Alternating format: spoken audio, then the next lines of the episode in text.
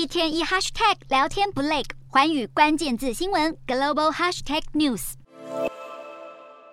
澳洲前任副总理麦考马克整张脸埋进垃圾桶中大吐特吐。他上星期出访太平洋岛国密克罗尼西亚，在当地喝了一种传统饮料，结果身体当场起反应，不但呕吐，连眼睛都成了斗鸡眼。麦考马克随后被紧急送往医院接受脱水治疗，昏睡了十四个小时才醒来。让他反应这么大的饮料是一种名叫萨考的卡瓦酒，它虽然叫做酒，但其实无酒精，是用一种在地的胡椒植物捣碎制成，具有麻醉、镇静甚至是舒缓焦虑的作用。这种卡瓦酒是仪式性饮料，很多人能够一口气喝下一碗。而麦考马克原本也以为自己没问题。麦考马克其实前一天才喝了五碗卡瓦酒，没想到再喝一碗就送医治疗。他自己也幽默看待，表示要好好汲取教训。